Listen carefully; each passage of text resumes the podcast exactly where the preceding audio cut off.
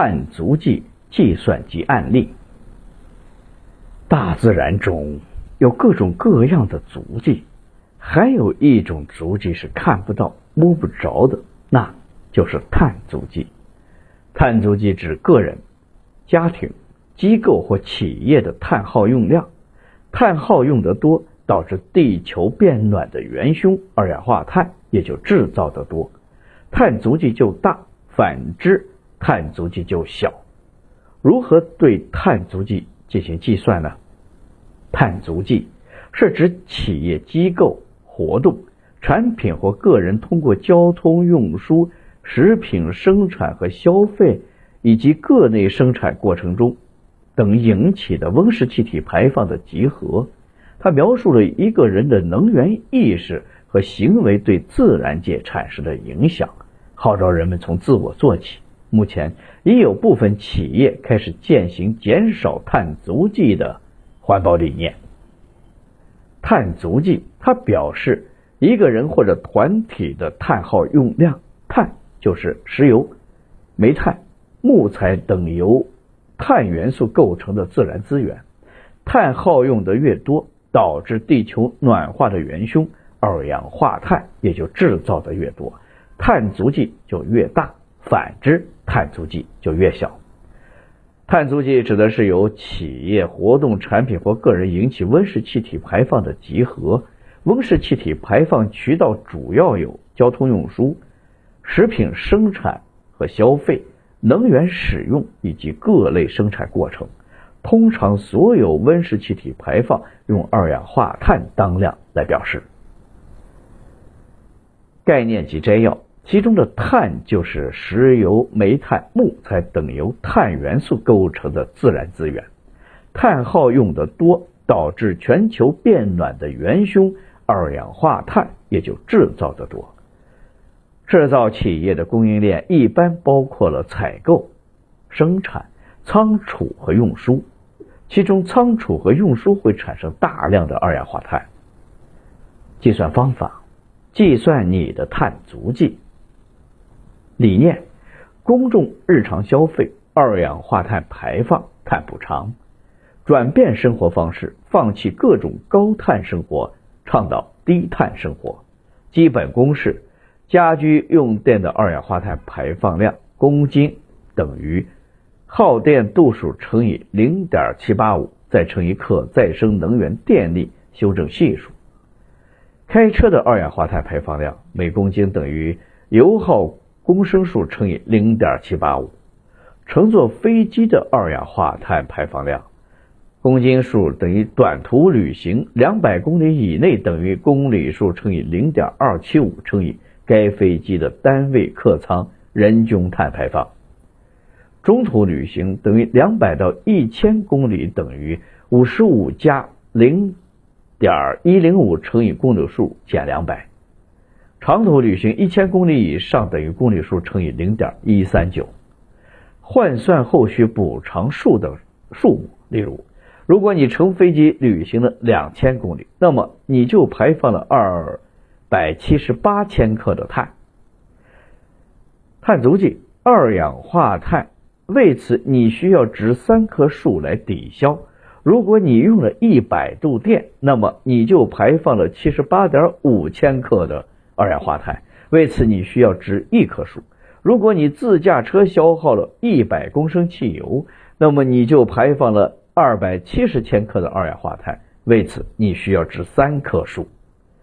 如果不以种树来补偿，则可以根据国际一般碳汇价格水平，每排放一吨二氧化碳补偿十美元钱，用这部分钱可以请别人去种树。按照三十年冷杉吸收一百一十一公斤二氧化碳来计算，需要种几棵树来补偿？碳足迹的计算，首先，碳足迹的计算有几种方法。第一种，利用生命周期评估，也就是 LCA 法，这种方法更准确也更具体。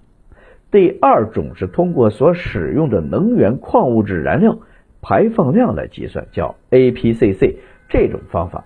较一般。第三种是投入产出法 （I/O），第四种是 K 位碳排放恒等式。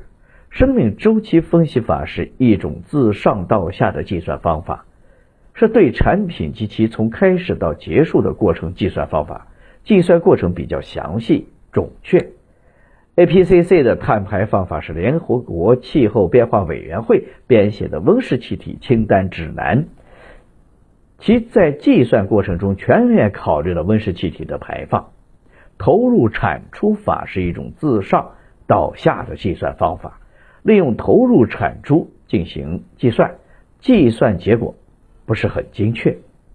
KY。碳排放恒等式通过一种简单的数学公式，将经济、政治和人口等因子与人类活动产生的二氧化碳建立起联系。不止一种方法提供给大家，这取决于人们如何去使用。像这样，在世界地图和美国国务院提供的地图上，自上向下计算，即可计算出人均碳足迹以及每个国家的总排放量。或其他高级工作团队、组织等等，并可以将居民个人排放量和集团分割开来，自下往上计算。就好比上面举的以你的车子碳足迹的例子，总结归因于单独个体行动的碳排放量。用你的车子的碳足迹做一个例子，第一种方法会估计所有的碳排放量，从汽车的原材料开采。包括制造汽车所有的金属、塑料、玻璃和其他材料，开始到汽车的生产、开车和处置车整个生命周期的二氧化碳排放当量。第二种方法则只计算制造、驾驶和处置车时所用化石燃料的碳排放量。计算器，二零一三年所有的一切都有自己的碳足迹。我们可以以不同的方式去实测每一项，但它不仅仅只针对二氧化碳。虽然它是对相对其他温室气体是最常见，但其他的温室气体还包括，但不仅限于甲烷、臭氧、氧化亚氮、六氟化硫、氢氟氮化合物、全氟和卤氟氢等。鉴于此，美国多数碳足迹计算包括所有的适用气体，因为这些都有助于我们认识和了解温室效应与地球变暖。碳足迹，这是个相当复杂的计算，根据不同的个人会有不同的变数。碳足迹的计算包括一切用于电力建设我们的家园。运输包括旅行时乘坐的汽车、飞机、铁路和其他公共交通工具的能源，以及我们所使用的所有消耗品。以上很多个人的因素可分别计算，例如个人碳足迹从你的家、旅行、食品等等。一旦你明白你所产生的碳足迹，你的碳足迹从哪里来？那你就可以开始减少它。很多方法方式产生碳足迹，但总有一些方法可以减少碳足迹。你可以用碳足迹计算器来测出自己的碳足迹。产品的认证，随着越来越多的企业开始关注低碳制造，以应对来自政府、社会及公众的压力，展示企业自身的社会责任。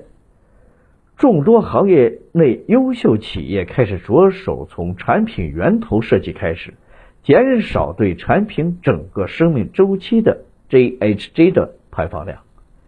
由中国质量认证中心 CQC 联手香港环境保护总会举办的中国企业低碳管理与行动论坛在广州召开。CQC 开展的 RSO 幺四零六四温室气体核查及产品碳足迹认证企业有三十余家，三 A 环保期、蓝月亮等成为国内首批通过 CQC 碳足迹认证的企业。从 CQC 分析的数据得出，二零一三年涂料行业中采用高耗能的设备。以及部分原材料本身具有较多的碳排量，是造成大多数品牌涂料产品碳排放居高不下的主因。“十二五”国家应对气候变化科技发展专项规划正式发布。专项规划明确提出，要推动我国减缓和适应气候变化技术创新和应用，支撑低碳经济发展，支撑“十二五”期间和2020年单位 GDP 二氧化碳排放的目标。相信随着国家相关政策的进一步落实，将有越来越多的公司开始接受产品碳足迹评估认证，这也将成为。评估企业低碳环保社会价值的新坐标。认证标准。据易碳家了解到，按照预定程序，由国际标准化组织起草的 ISO 幺四零六七产品碳足迹国际标准，简称 RO，RSO 碳足迹标准。最终版草案稿仍将在二零一三年确定，定稿将在二零一三年内发布。专家普遍认为，根据该标准最新版的征求意见稿，大国将展开新一轮碳减排博弈。该标准旨在为产品碳足迹的量化、通报和核查制定更确切的要求。提供清晰和具有一致性的叙述方式，也许很快它就会成为一项有关碳足迹的评估、监测、报告和核查的国际通行标准。不排除以后一些国际采购商会将其纳入自己的全球供应链管理体系中。据易碳家了解到，英、日、美等国已建立多种。低碳认证制度及标签，许多发达国家的企业也通过在其产品上标注碳排放或节能信息，迎合消费者的环保意识。一方面，RSO 碳足迹标准会形成新的贸易门槛，增加碳认证、碳标识等开支，加大小型出口企业成本，削弱其产业竞争力。另一方面，该标准会形成新的技术门槛，加速落后技术的淘汰。大多数企业不得不花高价钱向发达国家购买此类先进的技术。参与标准制定工作的专家认为，我国虽然是全球出口大国，但大多数行业属于原材料和市场两头在外。以冰箱、洗衣机。电视机等家电为例，产品的大部分碳排放出现在使用阶段，但如果按照 ISO 碳足迹标准，全生命周期中的碳排放都会被算在中国头上，这对包括中国在内的出口大国是不合理的。ISO 碳足迹标准一旦通过，就可能纳入到 WTO 的框架下。成为各个成员国都必须遵守的规则。中国是 WTO 成员国，也必然受制于该标准。一旦 RSO 碳足迹标准正式发布，根据 WTO 的规则，该标准的出台将极有可能将碳税征收纳入到 WTO 多边 TBT 体系的框架内。届时，中国将只能非常被动的接受这种多边机制。为此，检验检疫机构提醒各相关出口企业要积极关注 RSO 碳足迹标准发展的进程，多了解相关低碳认证制度及标准标签，加大研发力度，改进工艺技术和方法，如此才能最大限度的维护企业的利益。自测方法：算算你的碳足迹。每个人的生活方式都会直接影响到地球生存，用水、用纸、用电、假期、交通方式、垃圾处理、食物，这些点点滴滴都与碳排放相关。碳排放量的多与少决定在你。有人认为，要是碳排放减少，必然导致生活质量降低，不一定。我们认为。在维持一定生活质量，而你自己仍然开心的基础上，还是可以做到环保、节能、减排的。按照以下提供的数据，根据自己实际的情况，你可以在每一项两个峰值之间取一个合适的分值，把所有峰值加起来就是你的碳足迹分数。对照下面的表格，如果每个人都像你这样生活。要可持续的维持全球的消费，需要几个地球？分数最低的只需要一个地球，加起来正好一百分。这是对碳足迹的简单计算。如果有兴趣的话，可以在网上搜索，输入数据可以测出具体的碳排放量。经常用浴缸泡澡，家里有洗碗机，大多数用花洒淋浴。家里没有洗碗机，纸水的应用就是用泡用浴缸洗澡和有家里有洗碗机是十分然后用花洒淋浴家里没有洗碗机这是两分纸你定期购买报纸和新书，经常打印纸张十五分你跟他人共享报纸，经常借书而不买书五分电五十五，你使用许多常规电器，且经常让它处于开机或者待机状态，这是五十五分。你节约能源，在家不会使用太多的电器，这是五分。假期，每年有一次长途飞机旅行，甚至更多，七十五分。